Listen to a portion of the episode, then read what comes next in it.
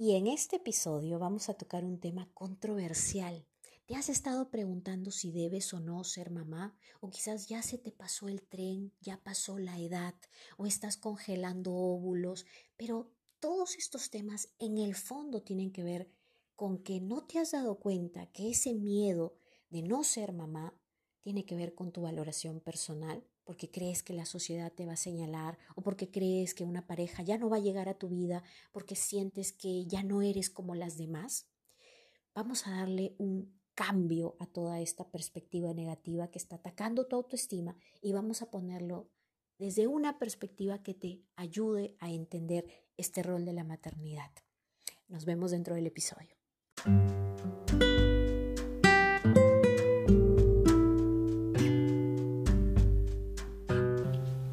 Bienvenida a un nuevo episodio de Amor Sano para tu vida. Soy Solange Santiago, coach transformacional, y desapegarme de relaciones tóxicas, incluido un psicópata narcisista, ha sido la lección de mi vida. Me tocó trabajar en mí como nunca antes para valorarme, certificarme como coach y formar una relación de amor sano que hoy disfruto. Hace 10 años que encontré mi propósito de vida empoderando mujeres para que también superen la dependencia y transformen su peor capítulo en el amor en su mejor historia de éxito a través de mi metodología Vamente. Suscríbete a este podcast para que no te pierdas de nada y revisa los episodios anteriores para que comiences a hacer cambios desde ya.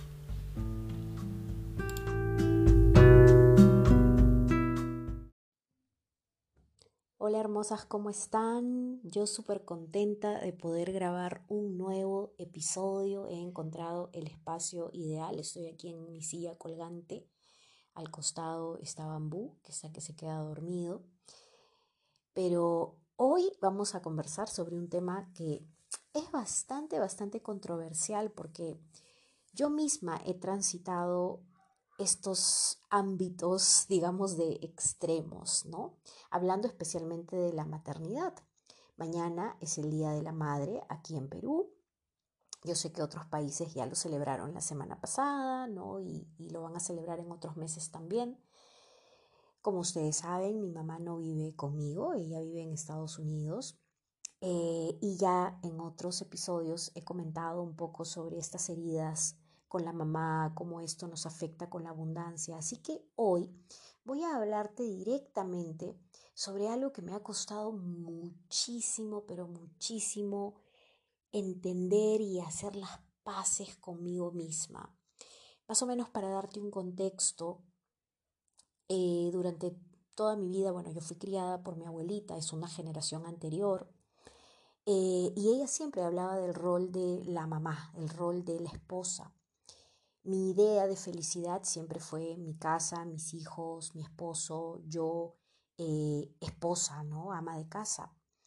Pero obviamente eh, había esta incongruencia, ¿no? Porque este era un poco el mundo Disney que yo tenía en la mente al escuchar a mi abuelita y por otro lado estaban mis padres y ellos pues sí pensaban que yo tenía que estudiar, ¿no? Y como era buena en los estudios, pues yo no era de las niñas que se quejaba de nada, ni de que iba a ponerse rebelde porque no quiero estudiar, yo quiero hacer esto, no.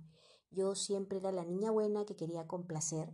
Entonces, obviamente, la universidad fue parte de mi vida, ¿no? Era parte de que yo tenía que tener un, un, diploma, ¿no? Una, una profesión.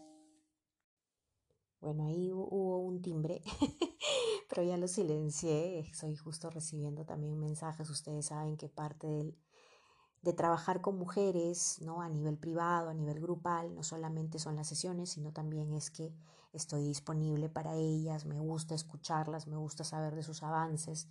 Y ahí estaba un mensajito de una de ellas, tiene ahí una campanita especial para que cuando estoy abrumada o haciendo muchas cosas, yo ya sé que cuando suena esa campanita es, es parte de, eh, de estas cosas que compartimos con mis coichis. Pero bueno, paréntesis aparte.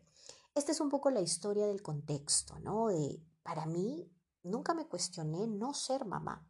Es más, eh, dentro de esta situación en donde yo vivía con mi abuelita y ella me criaba, y claro, mis papás que querían que estudie, eh, y lo hice finalmente, les cuento una anécdota, y es que cuando yo tenía, ¿qué será? 19 años, 20 años, ¿no? El enamorado, el novio que tenía en ese momento, recuerdo que me comentaba que su familia iba a venir de Uruguay, ¿no? Tenía él una familia en Uruguay que iban a venir a visitar acá y me comentaba que su prima no podía venir porque su prima vivía como en una especie de chacra, rancho, finca, ¿no? Dependiendo cómo le digan, y que ella se estaba quedando en, esa, en ese lugar donde ella vivía, porque era médico veterinario, y se estaba quedando ahí con sus cuatro perros. Y entonces en ese momento yo lo primero que hice fue preguntarle, ¿y cuántos años tiene tu prima? Y me dijo 36. ¿Y saben lo que yo dije? Ay, pobrecita. Ay, no, y está soltera seguro. Ay, pobre. Claro, me imagino, ¿no? Ya ella pues sus perritos son su consuelo, ¿no? Porque como no fue mamá, ya está un poco en esa época, en mi época, no se estilaba lo que sí se ve ahora, ¿no? Que son mamás a los 45, ¿no? Antes era como que si ya pasaste los 35 y no fuiste mamá, ya se te complicó la vida. Entonces, este contexto se los doy para que sepan qué mentalidad tenía yo. Jamás me había cuestionado si una persona podía o no podía ser mamá. Es más, les cuento otra anécdota. Cuando estaba en España, eh, estaba en Barcelona, y conocí una pareja mayor de alemanes. Hablo de que ellos tendrían sesenta y tantos años y estábamos conversando en inglés porque ellos no encontraban quién les traduzca. Entonces yo estaba ahí, hicimos mucho clic, entonces empecé a conversar con ellos y me dijeron, sí, es que nosotros vamos de crucero en crucero porque como ya estamos jubilados, ¿no?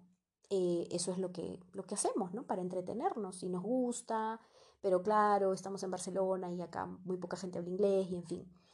Entonces yo les dije, ¿y no tienen nietos o hijos? Y me dijeron, no, no, nosotros decidimos no tener hijos. Y yo sentí mucha pena por ellos, mucha pena. Dije, pobrecitos, están solos, ay no. O sea, el corazón realmente me dolía.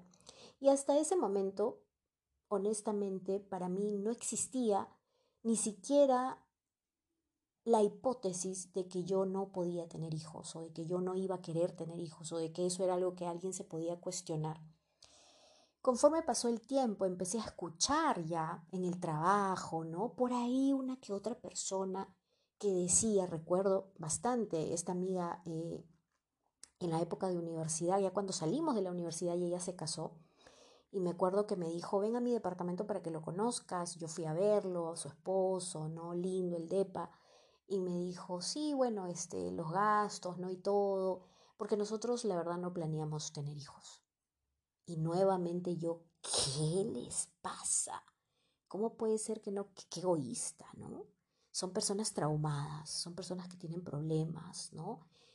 Mm, traté obviamente de no poner mala cara ni nada, respeto la opinión de las personas, pero en ese momento de mi vida para mí fue catastrófico escuchar esto. Así es que les explico este contexto para que tengan una idea qué mundo venía transitando a nivel de creencias y a nivel emocional sin que yo me dé cuenta. Y cómo es que esto empieza a repercutir en mí y es lo que hoy veo en los programas privados, sobre todo, que es donde podemos hablar más, pero también en los grupales hay mucha gente que se abre, ¿no? Y que empieza a contar y he escuchado mucho esto, ¿no? Se empieza a repetir este tema, que era lo mismo que me pasó a mí. Cuando yo llegué a los treinta y tantos años, empecé a evaluar la idea, porque estaba desesperada, no veía que las relaciones eran tóxicas, entraba en una relación, trataba de que todo funcionara, se terminaba la relación al año y otro año más que se pasaba y yo no era mamá, entonces me empezaba a desesperar. Inconscientemente y muy conscientemente diría yo, vivía desesperada por esa situación. Eh, y recuerdo que alguien, una amiga en el trabajo, tenía 43 años y había congelado sus óvulos. Entonces empecé a evaluar eso y averiguarlo, ¿no? Y me hice un conteo de óvulos, me fui a una clínica de fertilidad y empecé a investigar cuánto me podría costar un in vitro. Claro que es bastante caro, ¿no? Bordea los 5 mil dólares más o menos. Entonces yo dije, wow, ¿no? Es una inversión, ok, una vez que la pago, vendría la siguiente inversión que ya va a ser pues criar al niño, tener una nana, en fin. Pero yo estaba convencida de que si yo no encontraba a la pareja ¿no? Ya en terapia, porque para esto yo ya estaba en terapia psicológica, ya había hecho las paces con mi necesidad de toda la vida de ser madre y había dicho, ok, si no aparece el hombre de mi vida, pero yo me muero por ser madre, entonces no importa, yo lo voy a tener sola y va a ser a través del in vitro. Entonces yo había hecho las paces hasta ahí, conmigo misma y según yo ya la situación al menos estaba encaminada. Pero a nivel del amor, a nivel de las relaciones, los miedos que habían dentro mío de que en el fondo yo sí quería hacerlo de manera natural, ¿no? ¿Por qué tener que congelar óvulos? ¿Por qué tener que pasar por esos procesos invasivos, caros? Cuando uno se puede enamorar, ¿no? Y tener la pareja y todo, pero es que no funcionaba. Ahí es donde llega obviamente el psicópata a mi vida y ya les he comentado un poco de este episodio y, para mí fue esa maestría de vida que me faltaba vivir porque a pesar de que yo había trabajado en mí, ¿no? en una terapia convencional de psicología, me faltaba trabajar todavía mucho más, ¿no? Y este es mi caso, este es un caso muy muy particular, muy mío, no todo el mundo tiene que atravesar por esto de la misma forma. Pero lo que quiero que quede claro y lo que escucho que se repite es esto de que me estoy desesperando porque se me pasa el tren, me estoy desesperando porque no puedo ser mamá, me estoy desesperando porque no encuentro a la persona para ser mamá. Y entonces cuando yo entro a trabajar ese tema, porque ese tema parece que es un tema X, ¿no? Porque ellas están de repente intentando trabajar el tema de olvidar a su ex, o el tema de no volver con un tóxico, o el tema de estar solas mucho tiempo. Y este tema parece que es un tema extra X, pero cuando lo empiezo a tocar, se repite lo mismo, porque yo hago esta pregunta. ¿Qué pasa si no llegas a ser mamá? ¿Qué pasa si naturalmente no viene la pareja? ¿No? Eh, de repente viene cuando ya tienes, no sé, 40 o 39 y naturalmente no puedes. ¿Qué sucede contigo?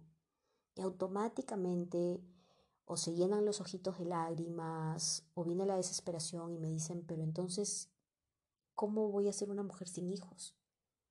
cuál va a ser mi valor, pero entonces acaso no estoy en completa desventaja frente a otras mujeres, pero entonces si alguien me mira a los 38, 40, 42 y no puedo tener hijos, me va a mirar como algo menos, ¿no? Como que yo no pude, como que estoy rota, estoy eh, malograda, no, no, no soy una, una mujer normal, ¿no?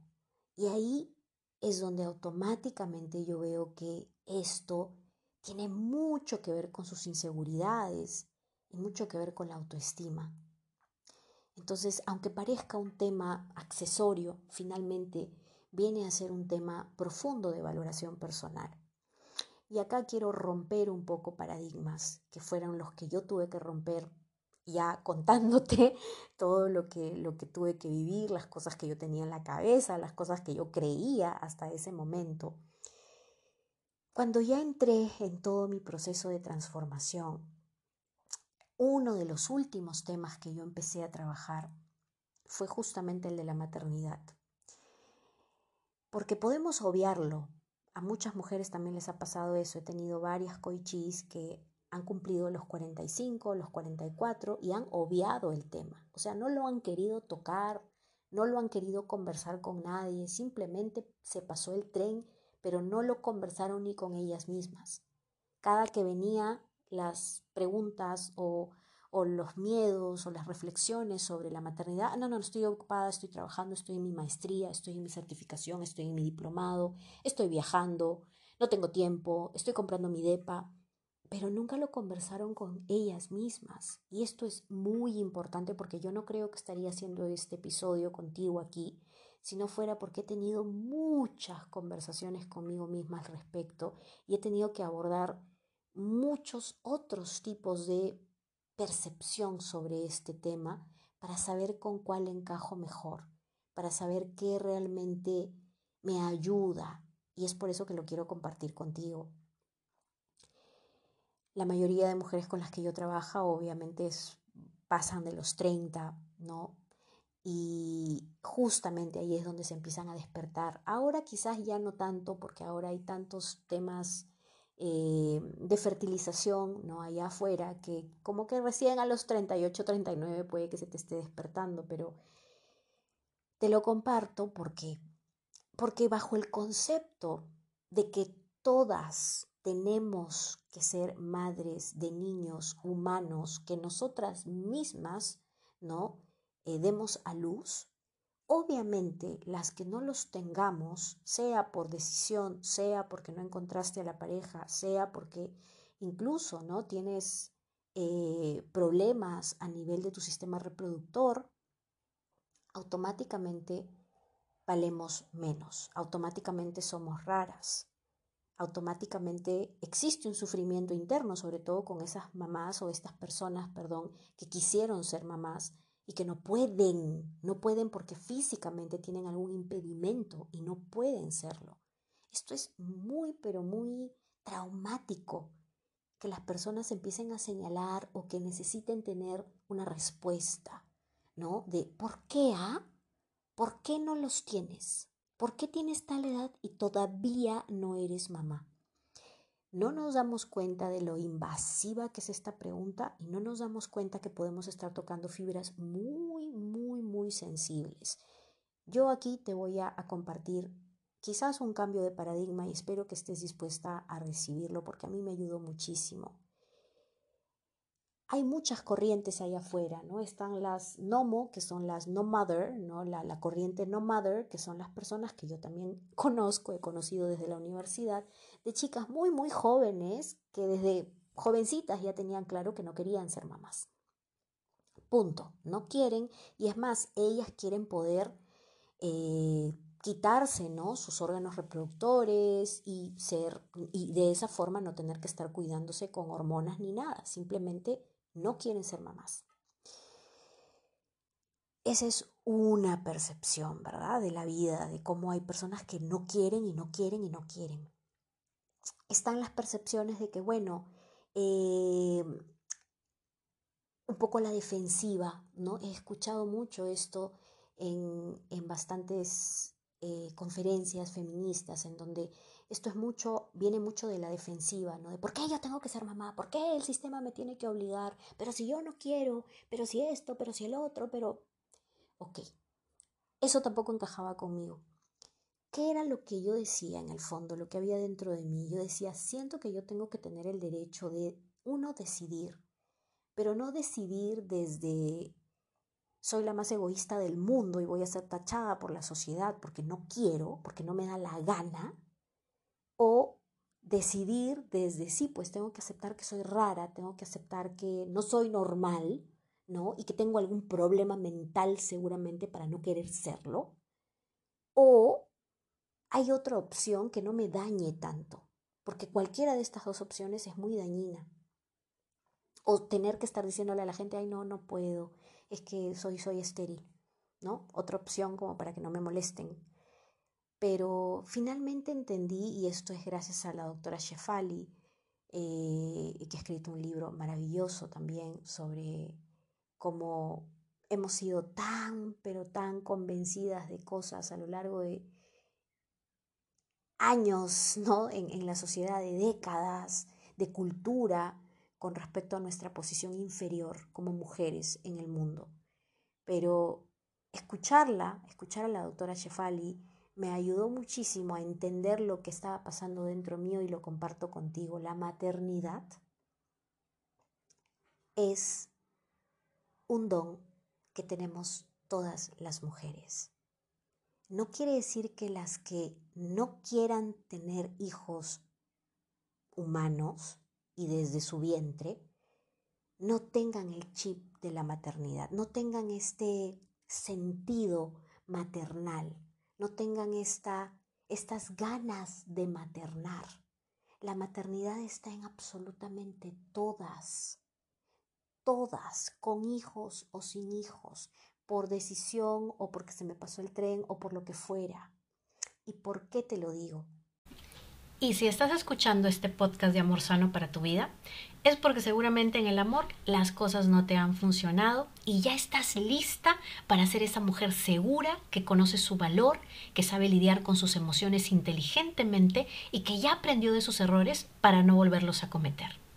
Recuerda, puedes transformar tu peor capítulo en el amor en tu mejor historia de éxito, así como lo hice yo y la ciento de mujeres con las que he trabajado en estos casi 10 años. Si quieres que yo te guíe en este proceso, visita mi página www.solangelcoaching.com y sumérgete de lleno en el programa privado Valórate Mujer, donde comenzará tu historia de éxito hacia esa versión de ti misma que ya vive dentro de ti. Puedes ver toda la información del programa y podrás acceder incluso a una sesión de consulta donde estaremos realmente seguras de si este programa es para ti, porque necesito tu total y absoluto compromiso. Te espero. Porque la maternidad no tiene que ver con engendrar, no tiene que ver con parir, no tiene que ver con los hijos humanos necesariamente. Sí, claro, estamos equipadas con, ovarios, con un útero, pero eso no quiere decir que tenemos que convertirnos en mamás de humanos necesariamente. Tú estás equipada seguramente físicamente para poder convertirte en astronauta, pero no quieres serlo, no decidiste serlo, quisiste convertirte en otra cosa.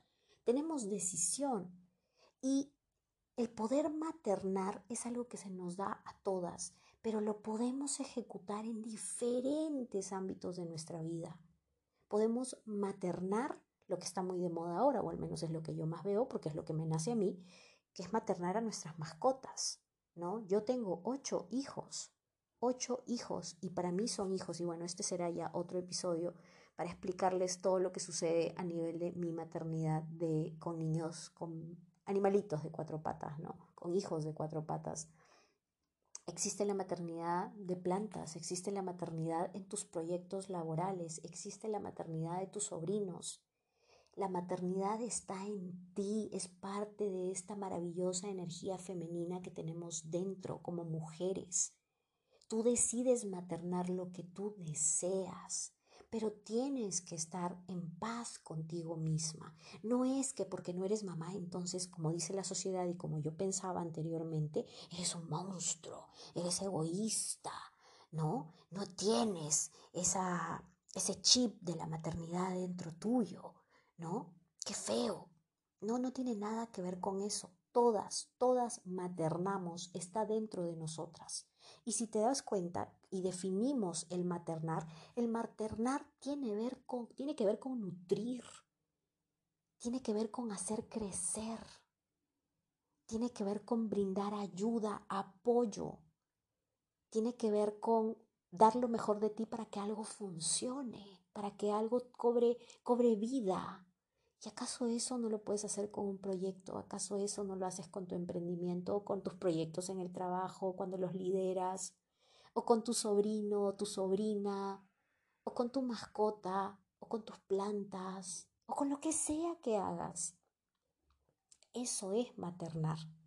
Ahora, así como he escuchado a muchas chicas que tienen estos que cuando entran a trabajar un proceso transformacional conmigo, de pronto no ven el tema de la maternidad como algo complicado o como algo que tengan que trabajarlo, pero sin embargo está ahí, está ahí metiéndoles cuchillo a su autoestima. También veo por otro lado que están las que dicen, no, yo, así sea la edad que sea, pero yo como sea voy a ser mamá. Ok, perfecto, si es tu deseo, pero te voy a pedir que te plantees esta pregunta, si es que es tu deseo ser madre de humanos y obviamente tenerlos tú, porque también está la opción de adoptarlos. Y me parece que es una opción que incluso yo he contemplado durante algunos años, es decir, la he tenido ahí guardadita y me ha dado mucha tranquilidad. La idea de decir, oye, si en algún momento se me despierta, ¿no? Estas ganas de maternar a un niño humano, existe la adopción.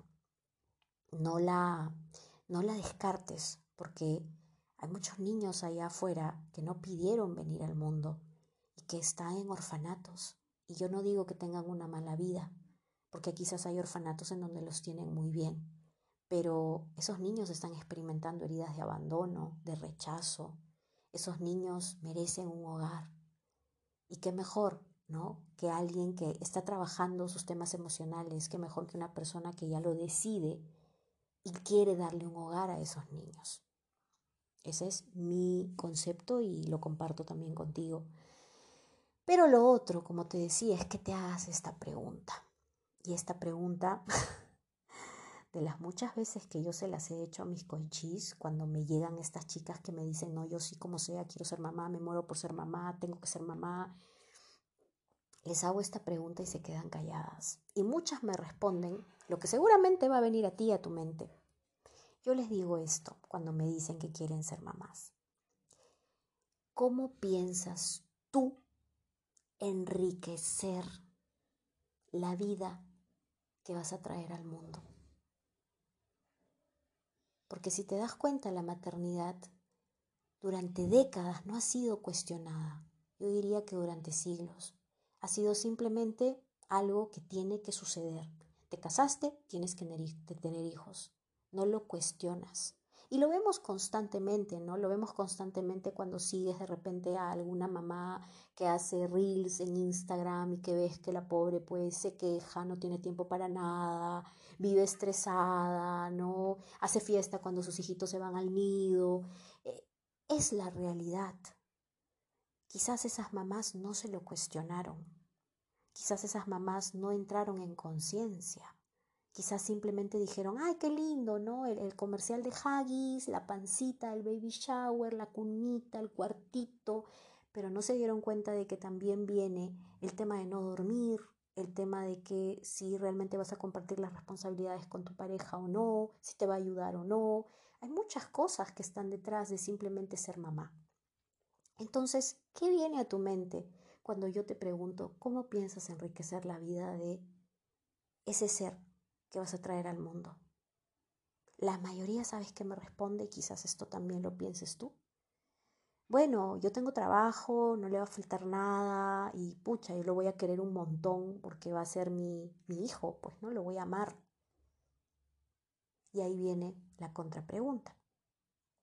Hasta ahí hemos recibido una respuesta, digamos que bastante básica y superficial. Pero si nos vamos a profundizar, la pregunta sería, ¿Cómo estás tú con tu autoestima? ¿Te amas lo suficiente? Sí, sí, yo me quiero mucho. ¿Y qué has visto de tus relaciones con respecto a tu autoestima? Porque todas las relaciones, mientras más cercanas sean, más te están reflejando como espejo cómo te quieres. Ah, bueno, no, full relaciones tóxicas, no, no confío en nadie, o siempre me engañan, o eh, me, me encanta victimizarme. ¿Eso quieres enseñarle a tus hijos? Porque es, automáticamente lo vas a transmitir. Los niños tienen una memoria molecular que viene desde que son concebidos hasta que tienen mil días de vida. Es una memoria molecular sensitiva porque obviamente ellos no tienen conciencia en ese momento, no pueden elaborar palabras, no hay pensamiento, no articulan palabras pero sin embargo sienten y de su madre automáticamente heredan a través de cada cuidado que ella haya tenido con ellos, de cómo limpió, eh, de cómo les limpió el popó, de cómo eh, los cargó mientras les daba de lactar, de cuán conectada estaba con el bebé. Ellos reciben todo eso en estos mil días y así van formando el concepto de cómo entonces yo debo amarme. Seguramente si me estás escuchando y si llegaste a mí por ese episodio en donde hablé sobre cómo la madre y la relación con la madre influye en el amor o qué pasa si es que tienes una relación tóxica con tu mamá, quizás no tuviste eso. Y no es culpa de tu mamá. Quizás mamá estaba ocupadísima porque tenía que trabajar, porque tenía estrés, porque tu papá la engañó, porque era mamá soltera y en fin, un montón de cosas. Pero todo eso repercute en la vida que vas a traer al mundo.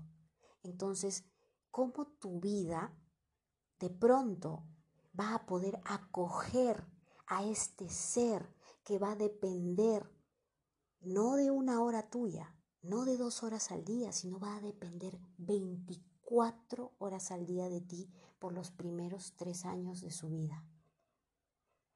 Durante los primeros tres años de la vida de un bebé vas a ser absorbida por esa criatura. Absorbida, es decir, olvídate de que tú tienes vida.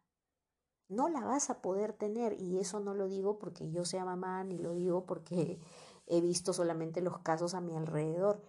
Lo he visto porque he ido a conferencias sobre maternidad, lo he visto porque he seguido a personas que trabajan estos temas de maternidad a través del coaching y a través de de niveles de conciencia más elevados. He hecho mi trabajo antes de tomar una decisión o antes de decir, ay, sí, qué lindo, voy a ser mamá, pum, ya está. No.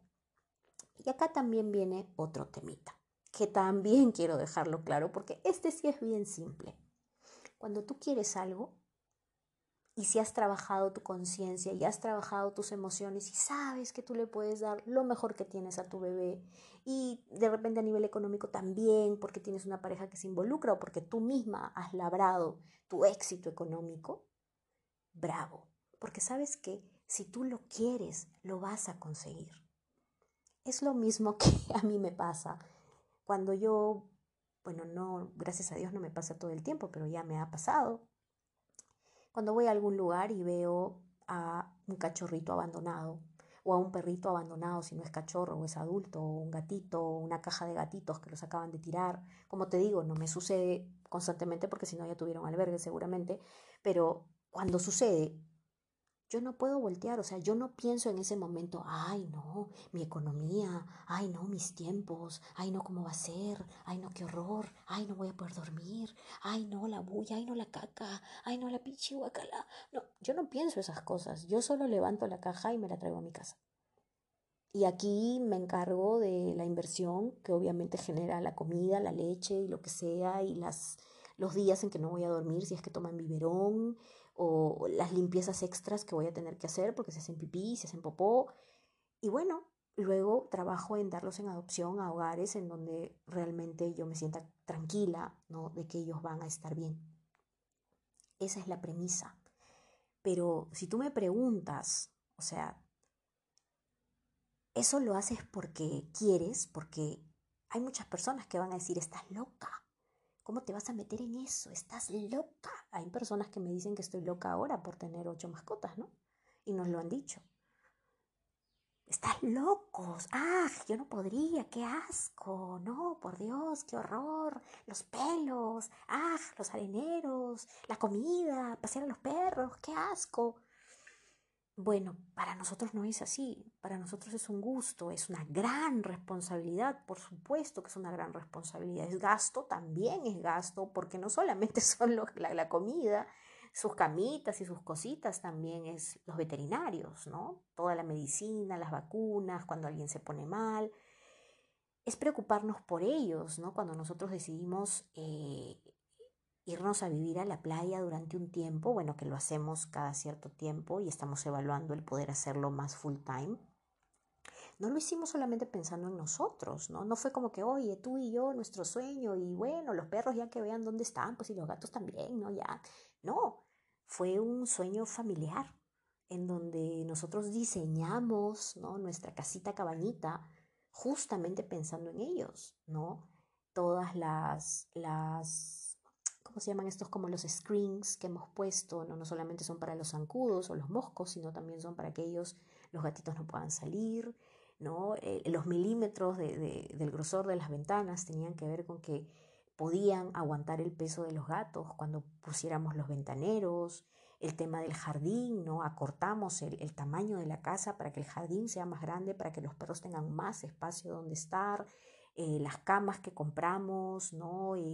Todo, todo tenía que ver con que ellos estén cómodos y estén bien y disfruten tanto como nosotros, porque para nosotros son nuestros hijos y les tenemos ese amor.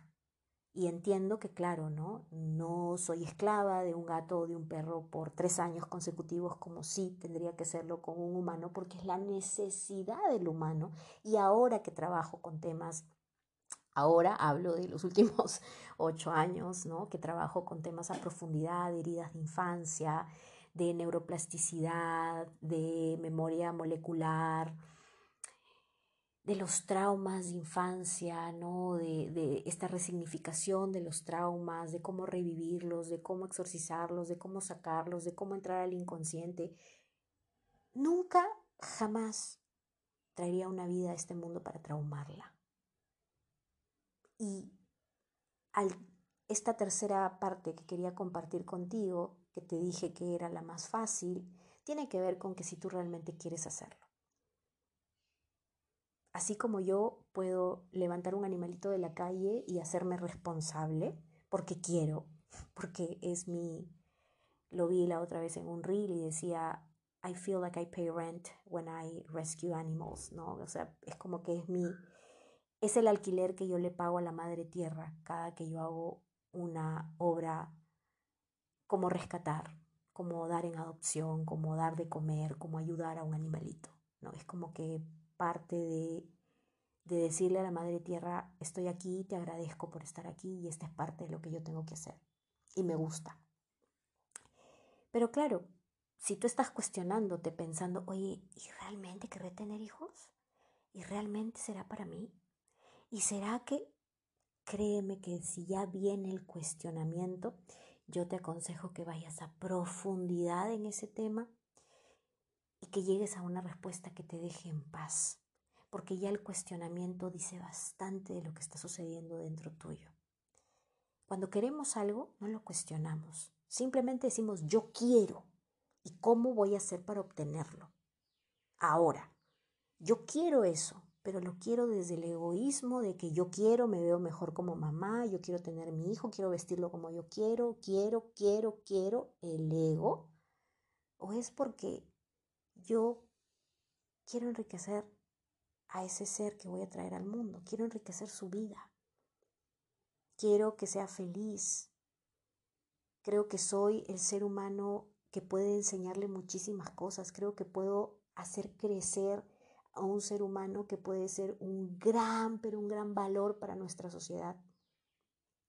¿Puedes hacer eso? O sea, hacia ahí tenemos que llevar nuestra mente sacarla de lo que ha sido la inconsciencia de la maternidad y llevarla hacia una maternidad completamente consciente.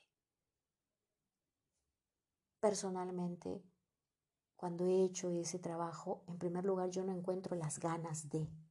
Y si no encuentro las ganas de, no hay forma de que yo lo haga. Pero sí estudio y veo qué es la maternidad consciente.